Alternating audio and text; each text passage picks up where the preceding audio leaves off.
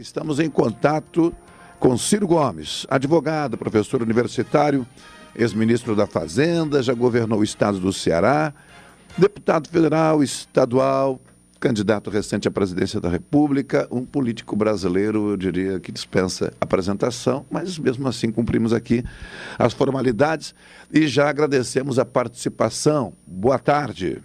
Boa tarde, Carlos Machado. Muito obrigado a você pela oportunidade que me dá de, através da nossa mais tradicional rádio gaúcha, uma das mais tradicionais rádios brasileiras, que é a Rádio Pelotense, abraçar toda a gente irmã gaúcha de Pelotas e como é a capital natural da grande metade sul do, do Rio Grande do Sul. O tempo não é muito, mas também não é pouco. Eu vou tentar ser hábil aqui, viu? É, vou ver se eu consigo. Primeiramente, uma questão geral. Ciro Gomes hoje circula pelo país, ocupa espaços de imprensa, mais recentemente vídeos na internet, eh, manifestação sobre diferentes temas do cenário político, econômico brasileiro, enfim. E, diretamente, a pretensão é sim é, mostrar uma, uma nova etapa do Ciro Gomes, ainda com a disposição de disputar a presidência da República e por isso conversa com, com públicos diferentes sobre temas diferentes, é, é, é essa a intenção maior? Olha, a intenção maior, sem dúvida nenhuma, é tentar produzir uma saída para a mais grave crise social, econômica e de saúde pública e política da história brasileira. Não há nenhum exagero no meu argumento, eu posso repartir consigo e os seus ouvintes a compreensão disso. Nós nunca tivemos tanta gente empurrada para a informalidade, vivendo de, de, de, renda miserável, nós nunca tivemos tanta gente no desemprego aberto, no desalento, que é a humilhação de ter procurado emprego e não ter conseguido desistido. O Brasil, em todas as projeções, falam de uma terceira onda que eu peço muito a Deus que não aconteça, mas é bom que a gente se previna e o Brasil vai chegar em 45 dias a meio milhão de pessoas mortas, uma, uma década inteira de paralisação econômica, 10 anos o Brasil não cresce nada e todos os problemas brasileiros se agudizando. E do lado do governo brasileiro nós temos uma tragédia ideológica, política, moral, que não foi criada pelo Bolsonaro, mas que o Bolsonaro vem agravando. E nós precisamos então discutir essa saída. E me parece que o Brasil precisa discutir mais ideias e menos personalidades. Por quê? Porque esse confronto de ódios e paixões está levando o nosso país para não achar o caminho da saída.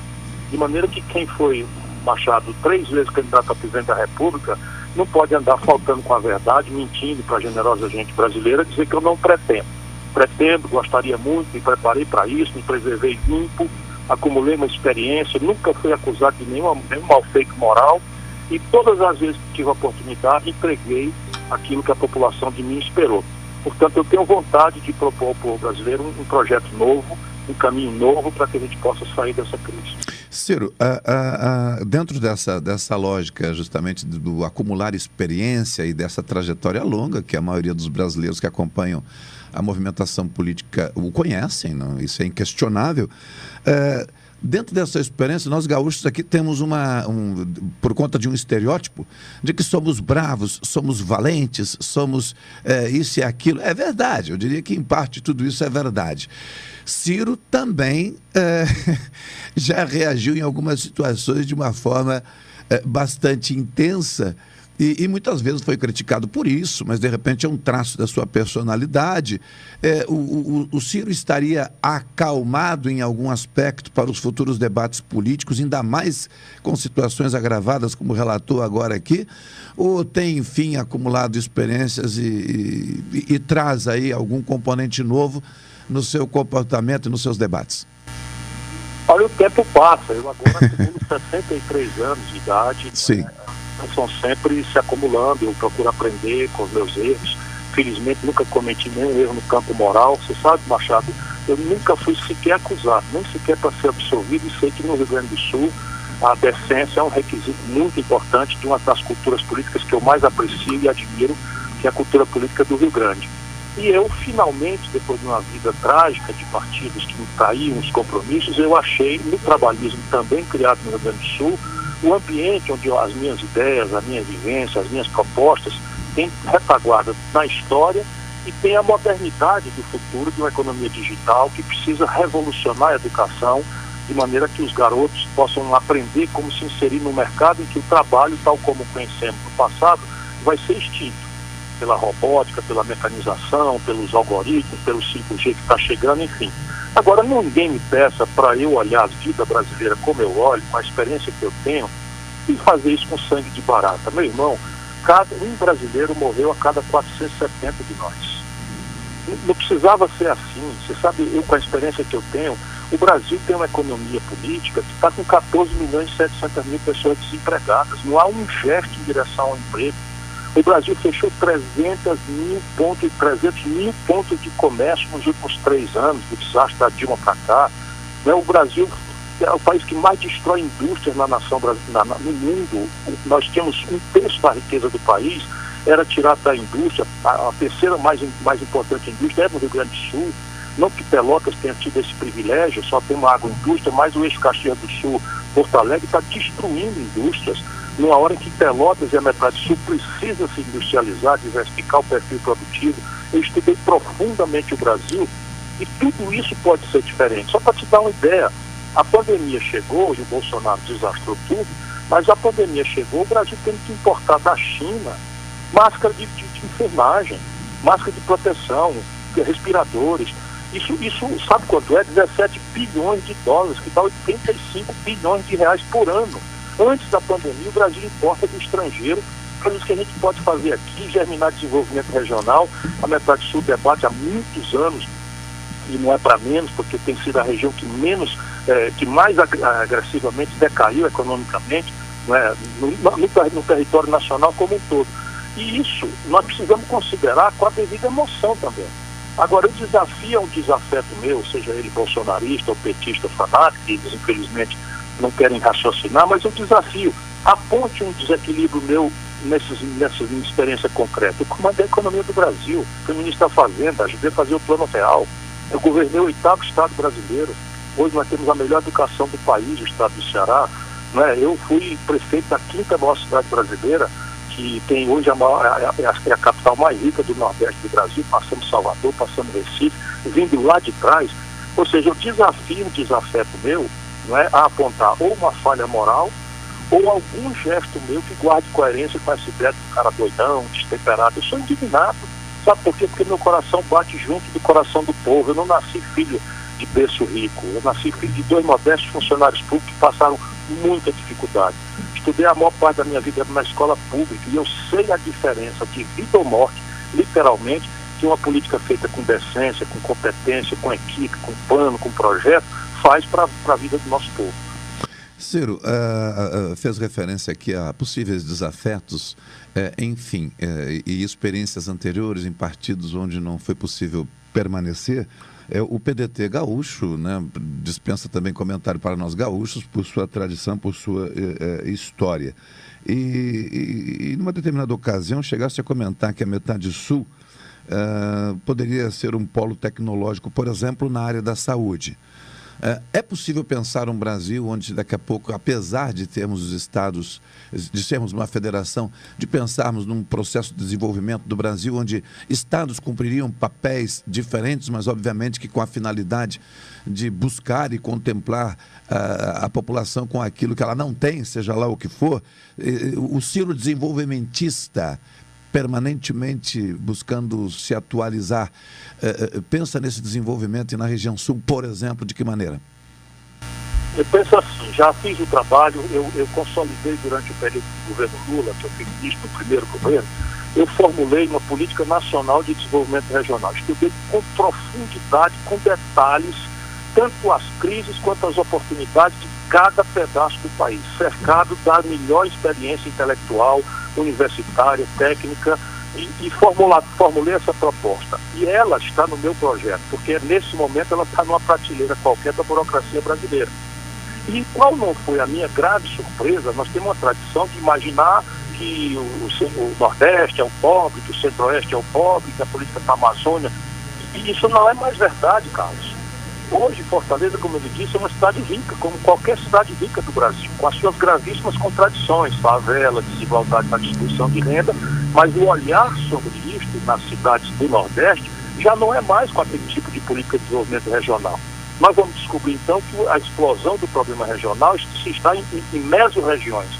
E aí, quando eu acabei de estudar o Brasil, descobri que a metade sul do Rio Grande do Sul, de que vocês são natural capital, sem desfazer papel de Uruguaiana, de Rio Grande, de Santa Maria, onde até barragem eu construí, eu descobri que a região que mais regrediu, que mais decresceu a sua economia, foi a metade sul do Rio Grande do Sul, no Brasil inteiro. E aí desci aí, criei um programa de mesorregiões, desci aí, fiz o diagnóstico. E a terapêutica também está bastante dos remédios para isso. Nós descobrimos, por exemplo, uma grande vocação que substitui a pecuária extensiva, que começou a sofrer problemas de competitividade, degradação do solo, etc, etc. Vocês têm uma vocação extraordinária ainda na tradição rural, que é a fruticultura, o reflorestamento, mas isso exige um conjunto de ferramentas que o Estado brasileiro não tem provido desde assistência técnica até uma ferramenta de crédito, de ordenamento fundiário, de zoneamento econômico e ecológico, para dizer aqui pode, aqui não pode, para ordenar o esforço no território. E aí você menciona uma coisa que é uma das ferramentas mais importantes, que está protegida pelo status do Brasil na Organização Mundial do Comércio e que foi abandonada por todos os governos brasileiros, que é a compra governamental. O que é isso para o seu ouvinte da nossa Rádio Pelotense? É assim, eu falei que o Brasil importa do estrangeiro só o governo federal 17 bilhões de dólares. Se você multiplicar por 5 para fazer uma conta ligeira, são 85 bilhões de reais de dinheiro do brasileiro que nós já estamos gastando comprando do estrangeiro e gerando emprego lá fora. Quem compra isso é o governo. Portanto, o governo pode perfeitamente organizar em associação com a Universidade de Santa Maria, a Universidade de Pelotas, a Universidade, enfim, a universidade capacitar as universidades, estabelecer é, padrões de, de eficiência técnica, de, enfim, mas fazer a compra governamental, dirigir o desenvolvimento para as regiões de desenvolvimento mais deprimidas. Sabe o que, é que o Brasil faz, Carlos? O Brasil importa mais da metade dos custos de produção da agropecuária mais competitiva do mundo tropical do estrangeiro. Todos os fertilizantes. O Brasil tem total capacidade de produzir aqui, gerando emprego aqui aí já não precisa ser compra governamental, porque é só o governo criar um mecanismo de estímulo fiscal, de estímulo creditício, para nacionalizar a produção e fazer com que a, a, a, empresa nacional nascente seja capaz de sobreviver ante uma política industrial de comércio exterior completamente aberta à exploração do estrangeiro, o que o mundo inteiro não faz. O Brasil faz o oposto. O complexo industrial da defesa, eu enlouqueci de, de, de, de coisa que as pessoas ah, fica zangado. O Brasil tem uma joia tecnológica que é a Embraer. E a Embraer acabou de desenvolver dois produtos absolutamente extraordinários da engenharia brasileira. O Caça 90, que é um supercargueiro, e o Caça Gripen, que é objeto de uma raríssima transferência tecnológica 100% entregue pelos, pelos suecos da Saab ao Brasil. Pois bem, o capacete do, do piloto desse caça, que o Brasil comprou 16 deles, que vão ser produzidos aqui, esse capacete é produzido no Rio Grande do Sul. E isso é tecnologia sofisticada que amanhã pode derivar num celular brasileiro. Sim. Então você acha que nós vamos pagar um modo moderno, sofisticado de vida, com o nosso povo desempregado, correndo atrás de, de ganhar cinco reais com a caixote do, de, de, aplicativo nas costas, madrugada dentro, nessa hora de frio do sul? Isso não, não, não fecha conta. E isso, infelizmente, é o que tem administrado o Brasil ao longo dos últimos 40 anos. A falta absoluta de um projeto que poupe, que, que poupe o nosso dinheiro, que bote o nosso dinheiro para germinar e se multiplicar empregando o nosso povo. E não é empregando o nosso povo com subemprego, com informalidade, é empregando com, com, com emprego de qualidade, com salário decente. O outro complexo industrial, além do agronegócio, além do, do, do, do, do, complexo industrial da saúde, do complexo industrial de defesa, onde nós já estamos gastando dinheiro, é o complexo industrial do petróleo, gás e bioenergia a gente não termina nem sequer a duplicação da BR-116. Termina, basta você fazer uma pequena dragagem, como foi feito no Porto do Rio Grande recentemente, você multiplica né, a, a, potencialidade. O Brasil tem uma infraestrutura caindo aos pedaços. Caindo aos pedaços, você precisa de 2,5% do PIB de investimento só para dar manutenção à, à infraestrutura que nós tínhamos. Hoje nós estamos com 0,75, ou seja, um quarto do mínimo necessário para dar manutenção.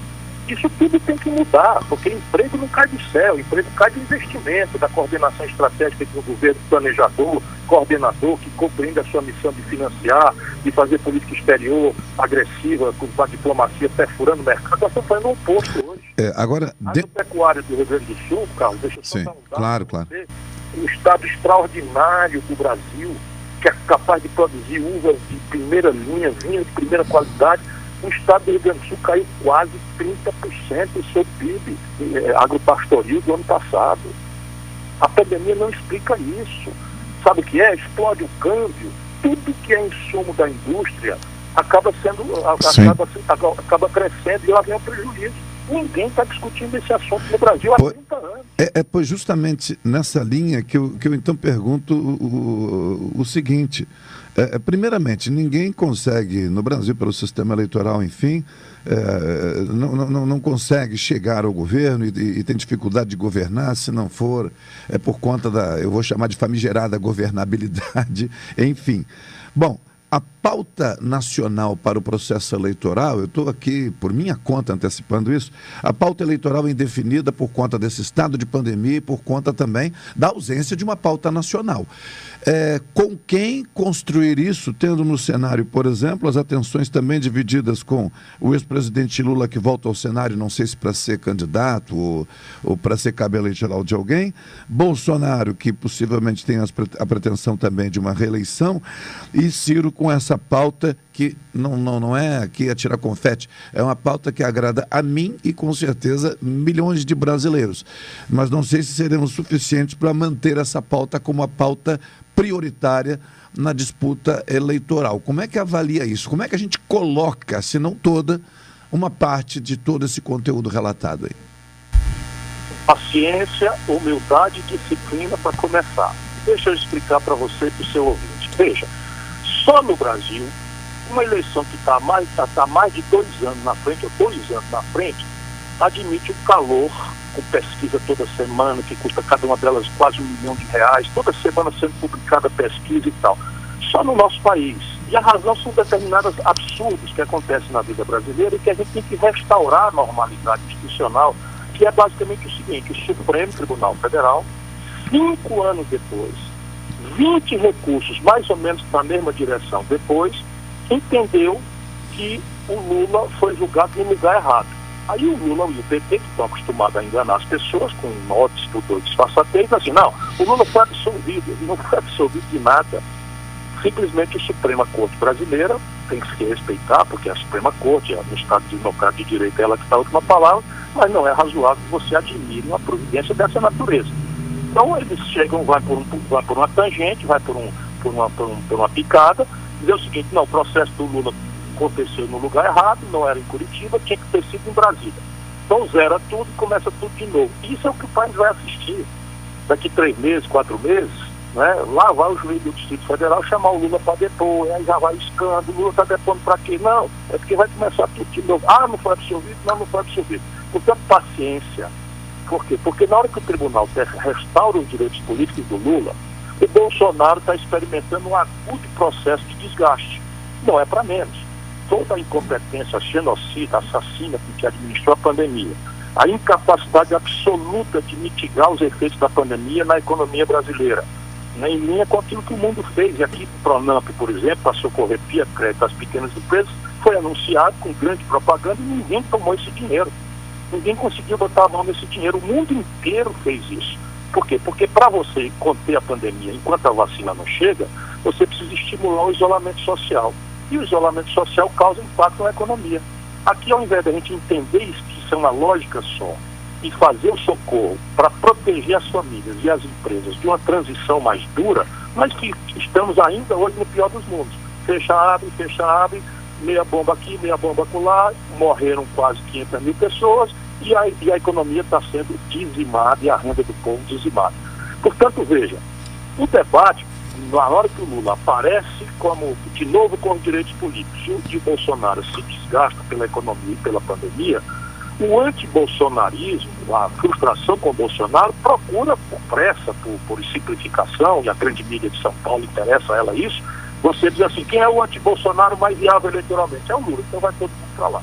Ainda assim, com toda a provisoriedade que esse quadro representa, a artificialidade do calor com que se trata o assunto, porque a vida do povo é outra. A vida do povo é renda, é emprego, é salário, é se salvar da pandemia, é se vacinar, não é chorar o, o, o meio milhão de brasileiros quase que já morreram, enfim. Essa é a agenda do nosso povo. Mas os políticos e o jornalismo, especialmente lá do Sudeste, querem antecipar tudo. Paciência. Paciência, humildade e tentar todo dia dizer para o povo que a solução para o desastre social e econômico brasileiro não é uma volta a um passado mentiroso. Porque eu pergunto com muita humildade, que eu sei que o Rio Grande do Sul, a grande maioria é o Bolsonaro, mas eu pergunto com muito respeito a essa gente valorosa, trabalhadora, austera, que eu dou muito valor. Conheço o hino do Rio Grande do Sul e conheço interpretá-lo pela força com que essa gente representa na história do Brasil. Pois bem, mas uma pergunta simples. Existiria um bolsonarismo que, na minha opinião, é corrupto, é, é incompetente, é desastrado na economia e na saúde, se não fosse a contradição econômica do PT, eles quebraram o Brasil. Se não fosse a debate moral, será possível que dá para esconder do povo brasileiro que o Palocci, braço direito do Lula, devolveu, fez assinar um cheque, Carlos, de 100 milhões de reais e devolveu, confessando que aquilo era dinheiro roubado do povo brasileiro. E será possível que a gente vai fazer de conta que isso não aconteceu e agora para resolver o problema grave do Bolsonaro, nós vamos voltar ao passado? O que, é que o Lula traz de novo que ele podia ter feito e não fez? Qual é a novidade aos 77 anos? O que, é que ele traz de novo para propor uma solução alternativa para o Brasil? Nada. É o poder é. pelo poder, é a exploração da, da, da angústia do povo. Ele quer que todo mundo esqueça que ele impôs a dona Dilma que desastrou a economia brasileira, que arrebentou as contas do governo, o desemprego saiu de 4 a 11 milhões de pessoas, e isso, infelizmente, não vai ser esquecido. Nós não podemos esquecer isso, porque o Brasil não resiste a essa confrontação. Ciro, é, é, eu, eu, eu, Claro, eu, eu, eu não tenho, né, que fique claro, os ouvintes aqui sabem disso, o, nosso papo aqui sempre é muito espontâneo, eu não tenho essa experiência que, que tu tens e outros agentes políticos têm. Então eu também muitas vezes é, é, observo e o meu sentimento também é pelo calor da paixão, do apego das coisas. Eu particularmente adoro é, por exemplo, as, é, o patrimônio público. Né? E, e, muitas vezes nos debatemos aqui sobre privatizações e o papel do empresariado brasileiro. E eu faço costumeiramente aqui uma crítica dizendo o seguinte: puxa vida, o empresariado brasileiro, não interessa o tamanho do empresariado, tem uma força espetacular porque é o gerador de emprego, é o pagador de impostos, mas eu não os vejo efetivamente, publicamente, manifestando, enfim, suas questões como tem sido historicamente o diálogo do Ciro com o empresariado brasileiro, eh, avaliando essas questões de privatizações, que muitas vezes são oportunidades para investimentos de fora, né? E, e, e, internamente o Brasil continua, no meu entendimento, com a dificuldade de se reorganizar, tanto os seus mercados como a atuação dos seus empresários também.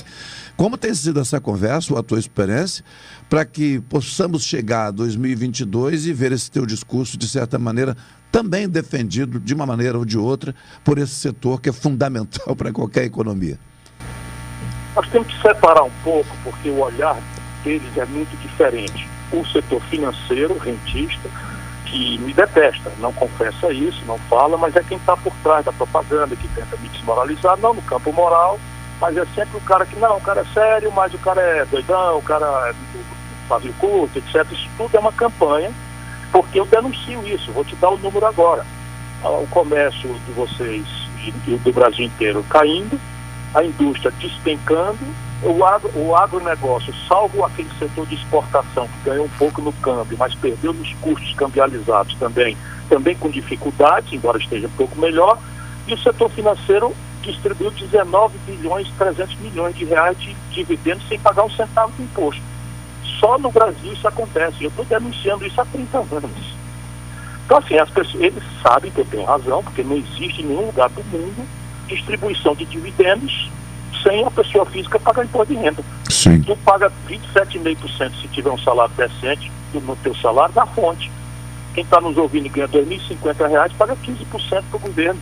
A cidadã que está nos ouvindo, sem saber que é uma diarista, ou um prestador de serviço, ou informal, quando pega o celular ou liga, ou liga a energia em casa, paga 40% de imposto. E, e os bancos não pagam. E eu estou denunciando isso porque eu preciso dizer de onde vai vir o dinheiro para financiar a retomada do desenvolvimento do Brasil. Sim. E eu quero fazer isso em linha com as melhores práticas internacionais. Isso é um, é um campo. O outro campo é o empresariado da produção, comerciante, industrial, agricultor. Com esses eu tenho um diálogo extremamente generoso. Não que com aquele eu não dialogue. Eu falo com todo mundo, eu não tenho preconceito de nada. Eu, eu fiz amizade, por exemplo, com a liderança empresarial do Rio Grande do Sul. Eu lembro bastante bem do presidente da FIEX, o Dagoberto, né, que eu, eu, eu consultava sistematicamente quando estava no Ministério da Fazenda. Eu visitei a indústria calçadista do Rio Grande do Sul mais vezes na época do que o governador. Eu conheço bastante bem o agronegócio, eu tive uma discussão recente na, na, na, na, na exposição de vocês, nessa linda exposição que acontece todo ano em Porto Alegre, eu dizendo que o Bolsonaro ia desastrar o agronegócio brasileiro. E eles não querem ouvir porque tem um conservadorismo é, ideológico que não é razoável. Veja, por que Bolsonaro vai desastrar? Porque o comércio exterior brasileiro depende da China. Eles abriram uma tendência com a China. Sabe o que está acontecendo na prática? Nesses dois anos de Bolsonaro, o Brasil já não é o primeiro parceiro da Argentina, como, do, do, da, da, da China, como era há mais de 20 anos. Virou Argentina. Ontem foi acertado quatro, quatro grandes encomendas de frigoríficos gaúchos, frigoríficos americanos, de 21 que eles habilitaram, eles vão tirar o Brasil.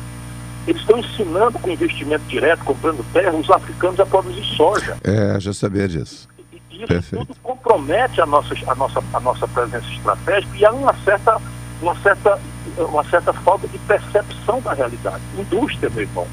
35% da riqueza brasileira era tirada da indústria em 1980. Hoje caiu para 9%.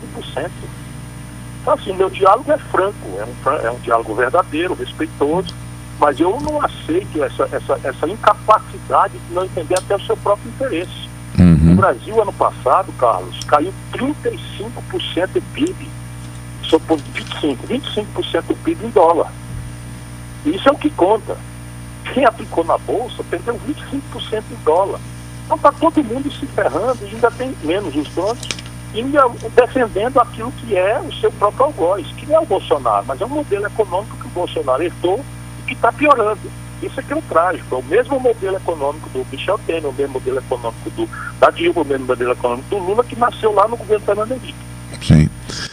Ciro, é, eu, eu, agradeço, gostaria de permanecer, mas eu, eu, eu, acordei com a tua assessoria aí que nós ficaríamos por conta dos 30 minutos. Eu até brinquei dizendo, olha, por mim segue, né?